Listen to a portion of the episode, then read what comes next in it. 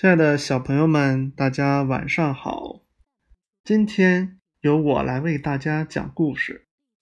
今天的故事名字叫做《最好的玩具》。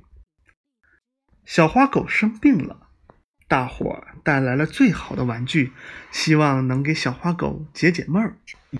小猫咪咪也来了，小黑猪偷眼看咪咪，咪咪的手里什么也没有。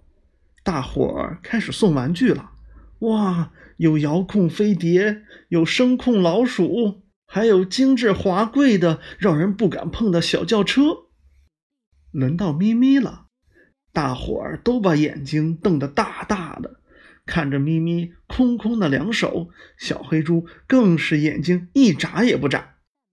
没想咪咪却说：“大伙儿都把眼睛闭上，我才好把玩具拿出来呀。”大伙儿相互看看，只好把瞪大的眼睛都闭上了。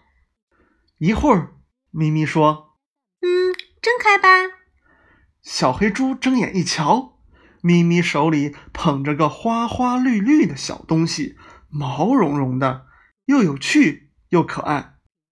大伙儿都把脖子伸得长长的，想看个清楚。咪咪手里的小东西十分灵活，东一蹦西一跳，总往咪咪身后跑。咪咪想抓住它，可转了一百圈还是没抓住，急得咪咪直朝大家吐舌头。那副滑稽相逗得小花狗他们哈哈大笑。表演结束了，大伙争着问咪咪玩具是从哪儿买的。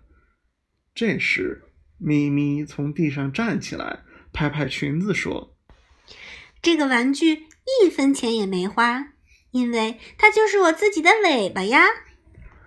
啊！大伙儿谁也没想到。咪咪说：“嗯，这个玩具是我为小花狗精心设计的。我在尾巴上涂了颜色，卷成彩球的样子。看见小花狗那么开心的笑，我真高兴。”躺在床上的小花狗说：“谢谢你，咪咪，你真好。”小黑猪不好意思的挠挠头，嘿嘿的笑着说：“咪咪真有你的，这玩具可真有趣呀。”今天的故事就讲到这里，小朋友们，下期再见。